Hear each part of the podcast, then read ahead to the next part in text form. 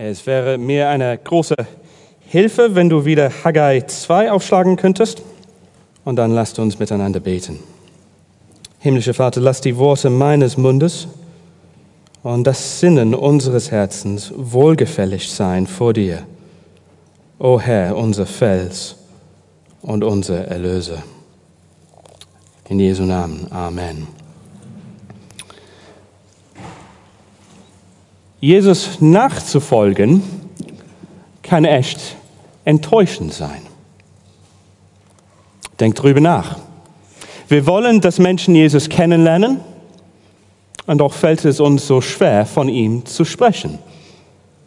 Wir wollen, dass Jesu Gemeinde in Liebe und in Wahrheit und Heiligkeit lebt.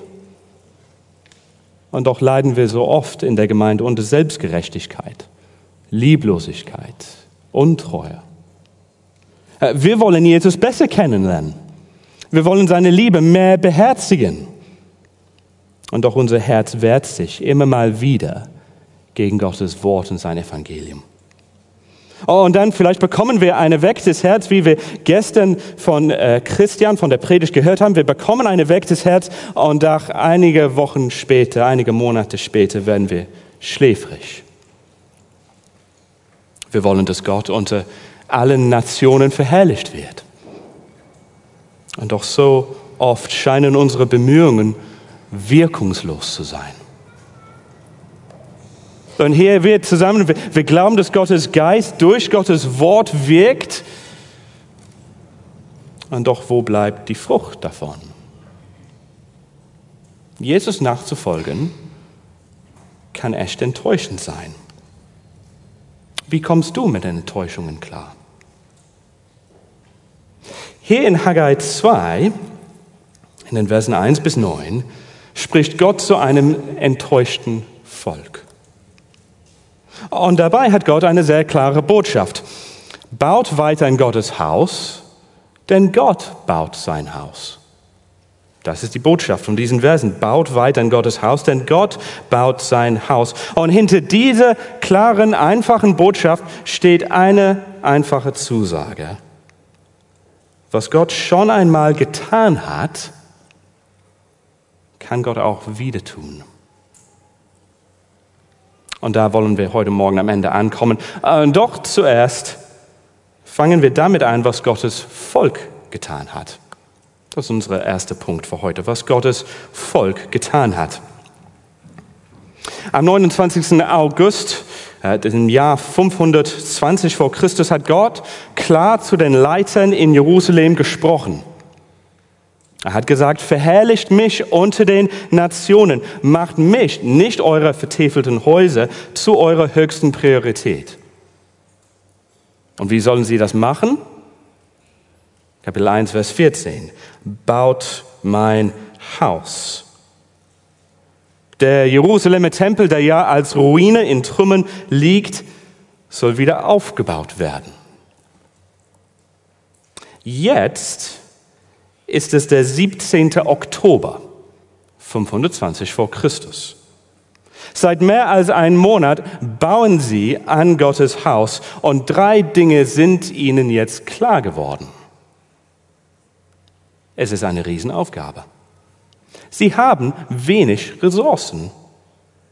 Ihre Arbeit scheint fruchtlos, vielleicht sogar zwecklos zu sein. Und ihre Enttäuschung ist fast spürbar. Schaut Vers 3 an. Da spricht Gott diese Enttäuschung direkt an. Wer ist unter euch übrig geblieben, der dieses Haus in seiner früheren Herrlichkeit gesehen hat? Ein paar wenige graue Köpfe schließen ihre Augen. Und sie erinnern sich an die Zeit vor 66 Jahren. Sie denken zurück an ihre Kindheit vor der babylonischen Eroberung Jerusalems. Vielleicht denken sie daran, wie sie mit ihren Eltern zu dem Tempel gegangen sind. Wie sie über dieses großartige Tempelgebäude zusammen gestaunt haben, dass der Gott, der Himmel und Erde gemacht hat, dort wohnt unter ihnen, genau wie er verheißen hatte. Vers 3, wie seht ihr es jetzt? Und sie machen die Augen auf. Und es sieht enttäuschend aus. Ist es nicht so viel wie nichts in euren Augen? Der erste Tempel wurde mit viel, viel Gold gebaut. Jetzt haben sie weniger Gold. Kapitel 1, Vers 6. Die Wirtschaft geht den Bach runter, es herrscht eine Inflation. Der erste Tempel wurde mit Spenden gebaut und finanziert. Spenden vom ganzen Volk Gottes. Und jetzt sind sie nur ein kleiner, mickriger Überrest. Einen Monat lang haben sie hart gearbeitet und kaum was dafür zu sehen. Und vielleicht fragen Sie sich, ja, wieso weiterarbeiten, wenn es eh nichts wird? Bestenfalls wird das, was die gerade bauen, nur eine traurige Nachahmung des ersten Tempels werden. Eine strukturelle, steinige Erinnerung daran, dass sie gegen Gott rebelliert haben und dass Gottes Gericht auf sie gekommen ist. Und solche Erinnerungen haben sie schon. Schaut euch das Datum in Vers 1 an. Das kommt eigentlich da am Ende des israelitischen Laubhüttenfestes. Das war ein jährliches äh, Art Erntedankfest, um Gott für seine Fürsorge und Rettung aus Ägypten zu feiern. Doch dieses Jahr, dieses Jahr gibt es keine Ernte, wofür man danken kann. Kapitel 1, Vers 10 bis 11. Das Land leidet noch unter Dürre, Hungersnot, Inflation. Und das persische Reich hält Gottes Volk immer noch fest im Griff. Gottes Rettung ist nirgendwo zu sehen. Und das Datum hatte eine weitere Bedeutung. Äh, es war in diesem Monat vor vielen Jahren, dass Solomon den ersten Tempel dem Herrn geweiht hatte. Und seit Generationen hat man von dem Fest damals gesprochen. Unzählige Tiere geopfert das ganze Volk Gottes zusammen vereint, und zwar unter einem gerechten König aus Davids Familie. Und Gottes Herrlichkeit hat ja den Tempel erfüllt. Und Gott selbst hat unter ihnen gewohnt. Und jetzt, bei diesem Jubiläum, sind sie nur der Überbleibsel einer einst großen Nation. Sie häufen eine, einige übrig gebliebene Steine zusammen mit einen, einigen übrig gebliebenen Tiere. Es gibt einen Altar, ja, aber es gibt noch keinen Tempel. Es gibt einen Statthalter, aber es gibt keinen König aus Davids Familie. Und es gibt keine Herrlichkeit des Herrn unter ihnen. Sie haben eine Riesenaufgabe. Sie haben wenig Ressourcen. Und ihre Arbeit scheint fruchtlos und daher zwecklos zu sein. So dass egal wo sie hinschauen, egal was sie sehen, sieht es enttäuschend aus. Ist es heute viel anders? Wir haben eine Riesenaufgabe. Wir haben einen Missionsbefehl von dem Herrn Jesus bekommen. Wir wollen, dass Menschen zum Glauben in Jesus kommen, so dass Gottes Gemeinde gebaut wird, aus allen Nationen. Und wir wissen, dass Gottes Gemeinde Gottes letzte, Gottes ultimative Tempel ist. Die Erfüllung seines Planes, seine Herrlichkeit sichtbar in diese Welt und zum gesamten Kosmos zu machen. Das ist die Gemeinde. Wir haben eine Riesenaufgabe. Und doch, wir haben so wenig Ressourcen. Wie viele Städte und Orte gibt es in diesem Land ohne gesunden Gemeinden? Wie viele Gemeinden gibt es, die sich dringend einen treuen Pastor wünschen, aber doch keinen bekommen und seit Jahren darauf warten? Und wie viele Träume haben wir? Wie viele Träume haben wir von all dem, was wir vielleicht für den Herrn machen könnten, und doch es fällt uns Geld und Ausbildung und Mitarbeiter. Und da, wo wir doch einige Ressourcen haben, durch Gottes Gnade, scheint unsere Arbeit oft fruchtlos zu sein. Denk an der Gemeinde, wo du bist, wo du dienst.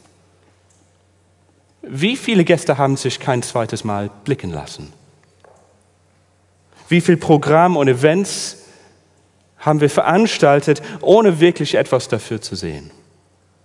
In wie vielen Menschen oder Gemeindegründungen hat man so viel investiert? Und doch jetzt ist nur eine Ruine zu sehen.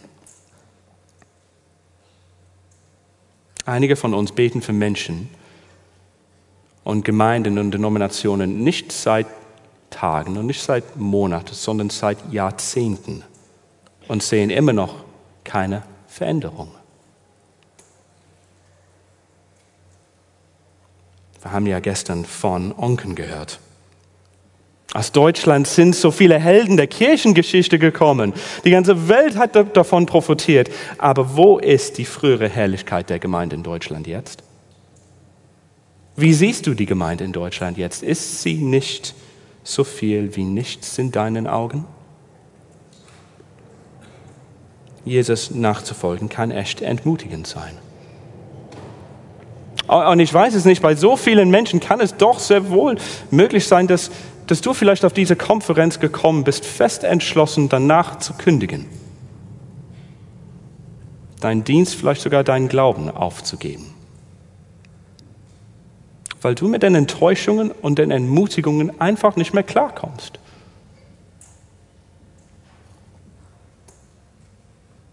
Und vielleicht ist das Beste, wenn das auf dich zutrifft, das Beste, was du heute machen kannst, ist einfach ein Seminar oder zwei schwänzen und jemanden finden, mit dem du beten kannst.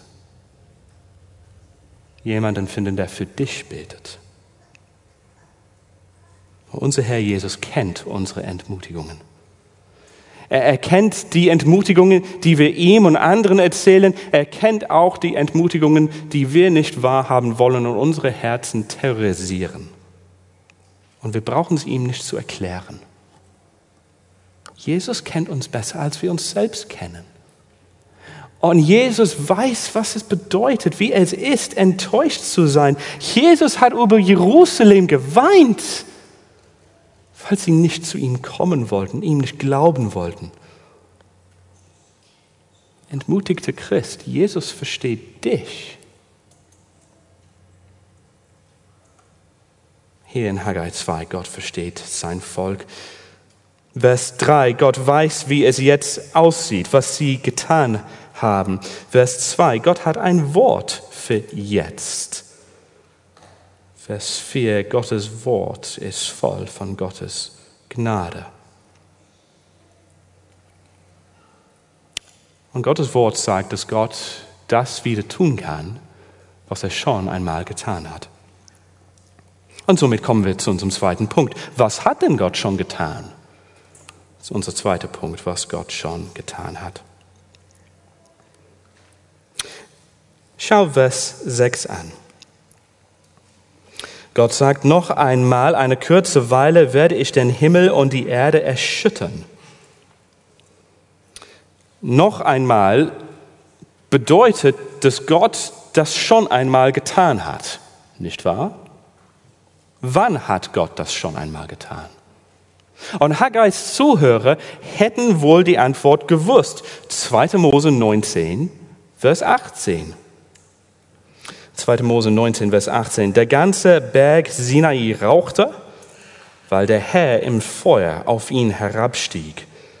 Und sein Rauch stieg auf wie der Rauch eines Schmelzofens.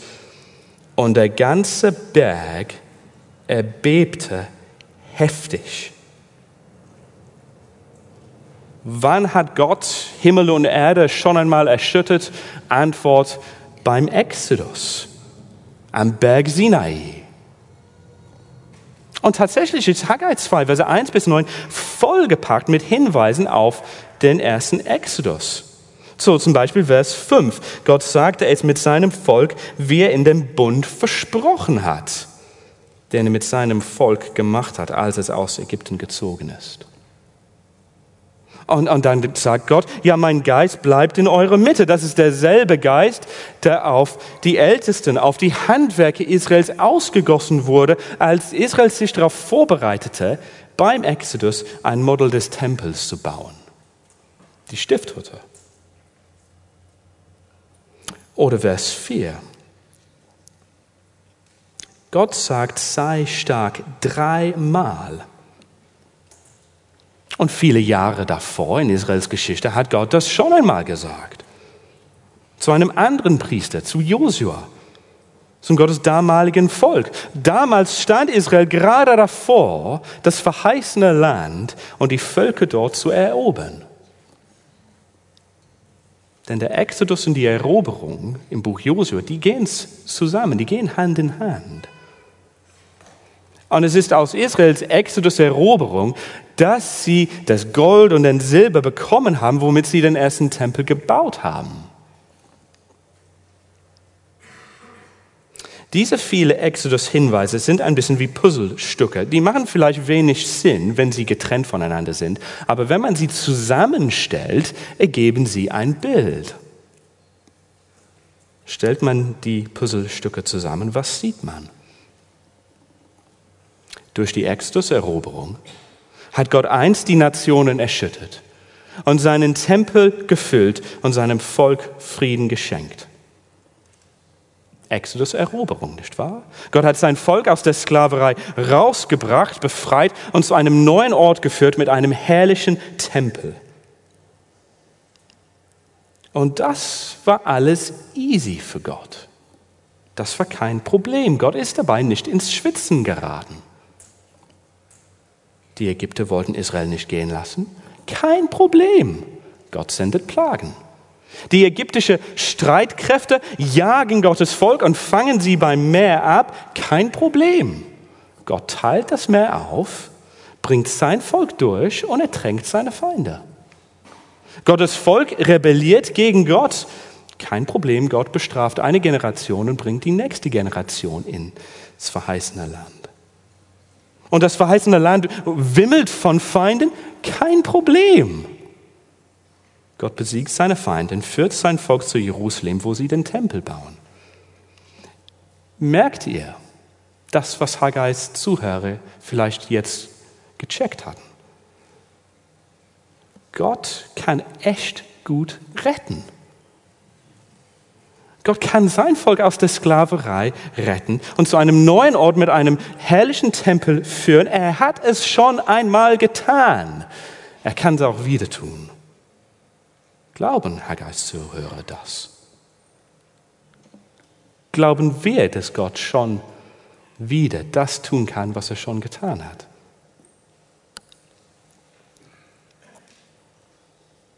Innerhalb von 50 Jahren nach Jesu Auferstehen wuchsen Gemeinden überall in der damals bekannten Welt, weil normale Christen das Evangelium verkündet haben. Jetzt sind die Kirchgebäude unseres Landes größtenteils leer und leblos. Es gab eine Zeit, wo das Evangelium sie mit Leben gefüllt hat. Glauben wir, glaubst du, dass Gott das wieder tun kann, was er schon einmal getan hat? Oder denk an, an die Freunde, oder die Nachbarn, die Arbeitskollegen. Denke an die Leute, die du kennst, die nicht an Jesus glauben. Die Leute, für die du vielleicht schon seit Jahrzehnten gebetet hast. Wenn du heute Jesus vertraust, ist es allein, weil Jesus dir die Augen geöffnet hat, dir Glauben geschenkt hat.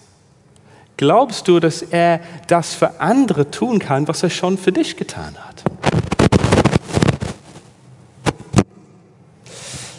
Wieso bauen wir weiter an Gottes Haus?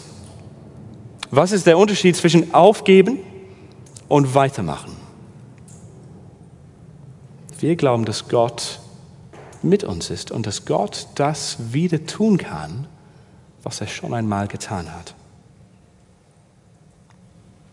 Und somit kommen wir zum dritten Punkt, was Gott tun wird. Gott sagt dem Überrest des Volkes, was er tun wird. Es wird das sein, was er schon einmal getan hat. Und Gott ist da völlig sicher. Denn wie Kai uns gestern gelehrt hat, nicht nur kennt Gott die Zukunft, Gott hat die Zukunft schon geschrieben. Und das steht sehr klar in den Versen 6 bis 9, in drei Ich werde Aussagen. Ich werde erschüttern. Ich werde erfüllen. Ich will Frieden geben. Wortwörtlich, ich werde Frieden geben. Was wird Gott tun? Eine neue Exodus-Eroberung. Ich werde den Himmel und die Erde erschüttern. Ich werde auch alle Heidenvölker erschüttern. Bildsprache, nicht wahr? Für Gottes kosmische Macht. Beim Exodus aus Ägypten hat Gott die Welt erschüttert, um sein erlöstes Volk zu retten. Und bei diesem größeren, besseren, letzten Exodus wird Gott die Welt ein letztes Mal erschüttern, um sein erlöstes Volk zu retten. Und Gott wird die Nationen erschüttern wie Apfelbäume im Sturm und Orkan. Und dann als Konsequenz davon wird Gott sein Haus mit dem Reichtum der Nationen füllen. Vers 7. Ich werde auch alle Heidenvölker erschüttern und das Erzehnte aller Heidenvölker wird kommen. Kurz nach Haggais Predigt kommt der persische König Darius und verkündet einen Erlass. Alle Tempelbaukosten werden ab jetzt vom persischen Schatzkammer bedeckt. Davon kann man in Esre 6 lesen. Und das muss Gottes Volk echt ermutigt haben, nicht wahr? Ein ungläubiger König bezahlt für Gottes Haus. Er bezahlt dafür, dass sie die notwendigen Ressourcen haben, sodass Gott unter den Nationen verherrlicht wird. Und Vers 8, das war ja auch kein Problem für Gott, weil es ist eh alles sein Zeug. Silber, Gold, Reichtum, es gehört alles ihm. Gott muss nicht zur Sparkasse gehen, um mal Kredit aufzunehmen, wenn er was machen will. Wenn Gott Herzen öffnet, öffnen sich Portemonnaies und Staatskassen. Und Gottes Werk wird finanziert. Doch das Beste in diesem Haus ist nicht, dass die erzehnte Schätzen der Welt kommen, sondern dass Gott da sein wird. Vers 7. Ich werde dieses Haus mit Herrlichkeit erfüllen. Was nichts anderes bedeutet, als dass Gott, der ewige Schöpfer, Gott, in dem keine, keine Dunkelheit ist und nur Licht ist, Gott, der Dreieinige, der in ununterbrochener Fröhlichkeit lebt, der Gott wird da sein. Nicht um zu richten, sondern um zu retten. Vers 9, an diesem Ort werde ich Frieden geben. Frieden mit Gott. Kein papierdünnen Waffenstillstand, sondern der Frieden, den Gott umsonst schenkt und gibt. Der Frieden, den Gott auf ewig erhält. Der Frieden, den Gott durch das Blut seines Sohnes bestätigt. Der Frieden, der davon kommt, dass Jesus Christus am Kreuz Gottes Zorn auf sich nimmt und für uns, die wir glauben, völlig besänftigt, dass wir Frieden mit Gott haben. Der Frieden, der eines Tages alle Trauer und Trübel und Tränen rückgängig machen wird und uns heil und endlich zu Hause bringt. Jetzt im Moment sieht Haggais Tempel wie eine Zeitverschwendung aus. So gut wie nichts in ihren Augen. Haggais Hütte und mehr nicht. Doch Gott ist mit seinem Bauplan nicht fertig. Haggai baut ein Haus, Gott baut sich ein noch größeres Haus. Und das wissen wir aus Hebräer 12. Hier lohnt es sich mal kurz einen Finger in äh, Hebräer 12 zu stecken und äh, sich das mal anzuschauen.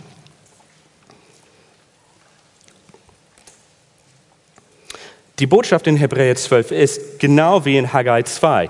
Weiter geht's, weitermachen, weiterbauen. Wieso? Oh, wegen Hebräer 12, Vers 26.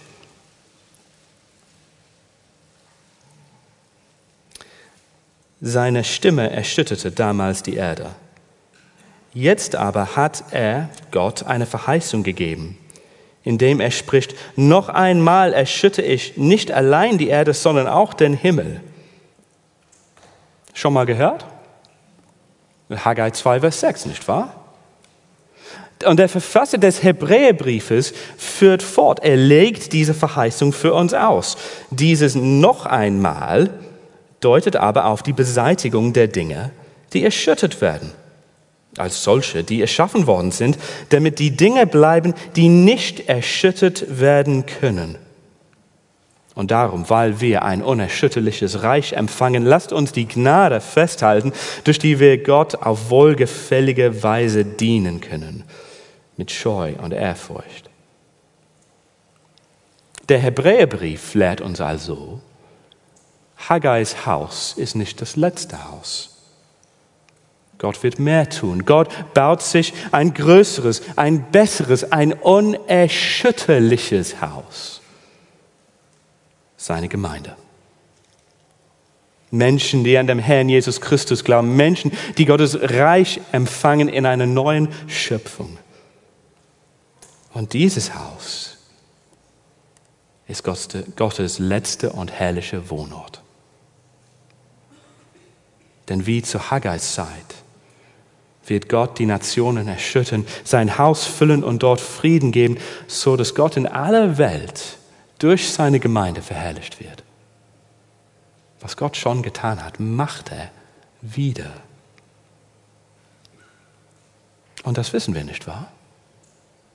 Gott hat schon angefangen, Menschen aus den Nationen zu bringen, hat angefangen, die Nationen zu erschüttern und er bringt Männer und Frauen und Jungs und Mädchen zum Glauben an den Herrn Jesus Christus und zwar aus der ganzen Welt und, und sind wir nicht ein kleiner Beweis dafür?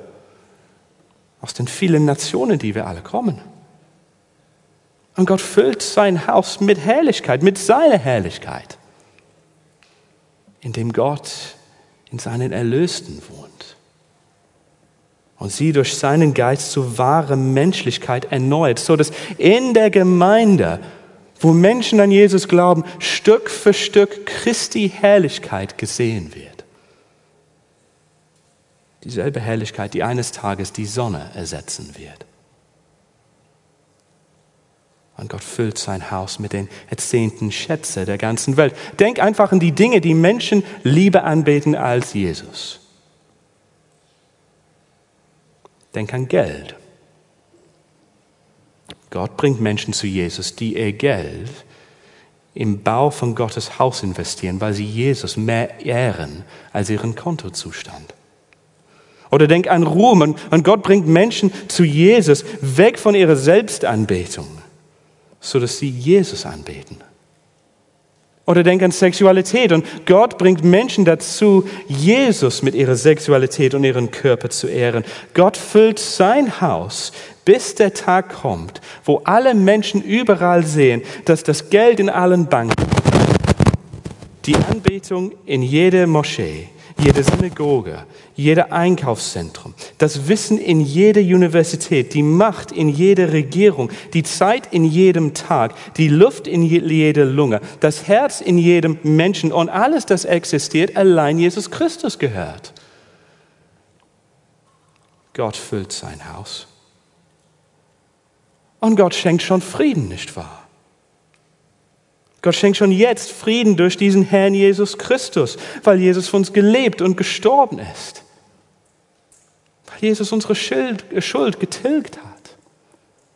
So dass wir heute Morgen nicht warten müssen, um herauszufinden, was Gott von uns denkt und ob er noch zornig mit uns ist. Wir dürfen es jetzt schon wissen. Gott hat Frieden uns geschenkt.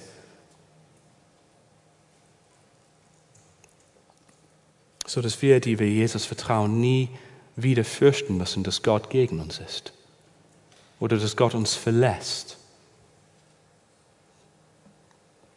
Erschüttern, füllen, Frieden geben, um sein Haus zu bauen. Das ist Gottes Tagesprogramm, Tag für Tag für Tag, bis der letzte Tag kommt, wo Gottes Haus voll ist und den gesamten Kosmos ein letztes Mal von Grund auf erschüttert wird.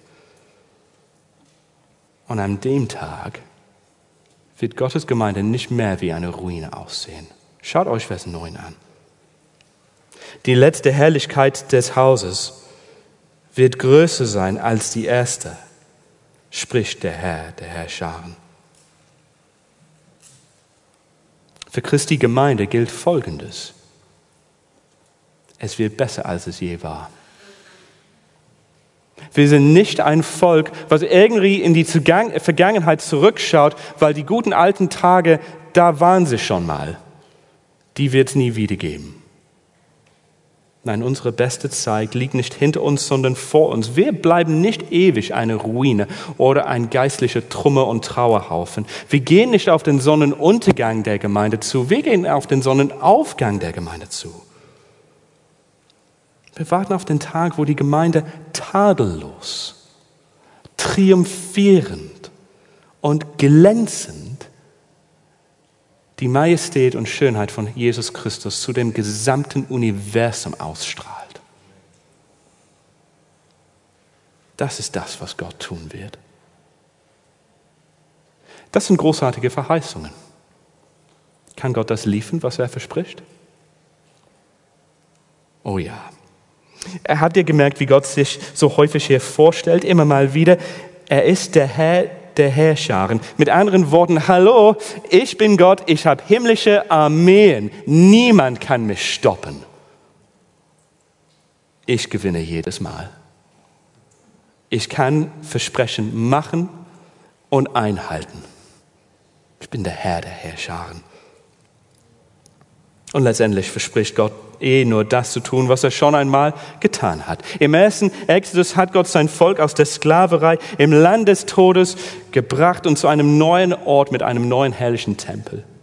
Und dann zu Haggais Zeit hat Gott sein Volk aus der Sklaverei in Exil, aus dem Land des Todes zu einem neuen Ort gebracht mit einem neuen Tempel. Und in dem großen letzten Exodus bringt Gott sein Volk, Menschen, die Jesus vertrauen, aus der Sklaverei der Sünde und aus dem Land des Todes zu einer neuen Erde, wo wir sein herrlicher Tempel sind.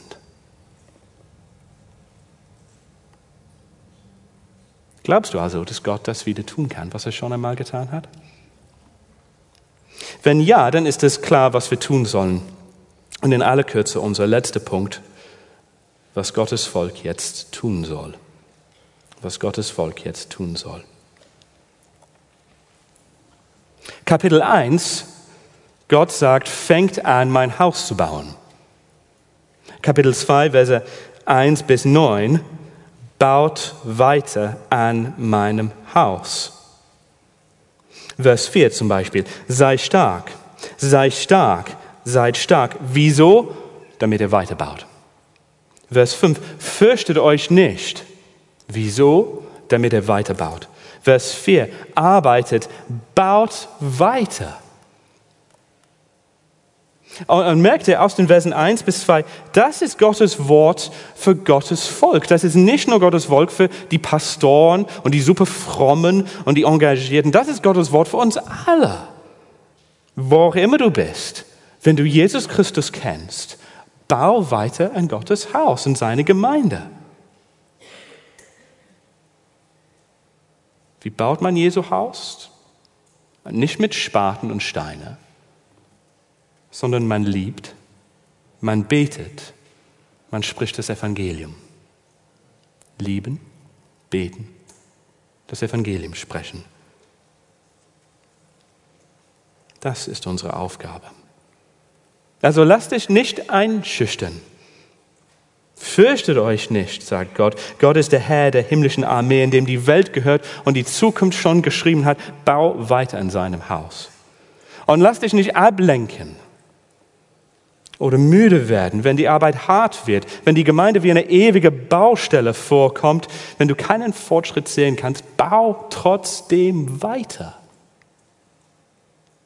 Und wenn Gegner kommen, bau weiter. Wenn deine Bemühungen wirkungslos erscheinen, bau weiter. Wenn die Gemeinde zusammen schrumpft, bau weiter. Wenn du entmutigt bist, bau weiter.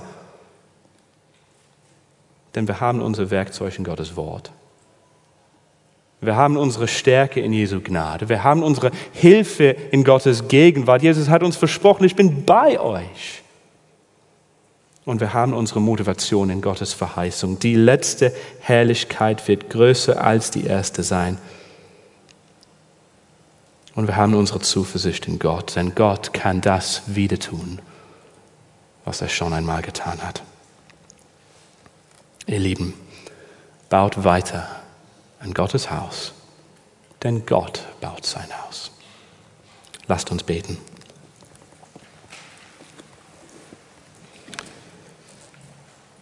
Himmlischer Vater, wir danken dir, dass du zu uns sprichst auf eine Art und Weise, die uns alle erreicht. Dass du zu uns sprichst im vollen Bewusstsein, wie es uns geht, was uns irgendwie davon abhält, dir mit ungeteilten Herzen nachzufolgen und an deinem Haus zu bauen. Vater, was auch immer die Hindernisse für uns sind, überwältige sie durch dein allmächtiges Wort, so dass wir das tun, was du zu uns gerade gesagt hast, und fröhlich und hoffnungsvoll weiter an deinem Haus bauen, voll überzeugt, dass du auch dein Haus baust. In Jesu Namen. Amen.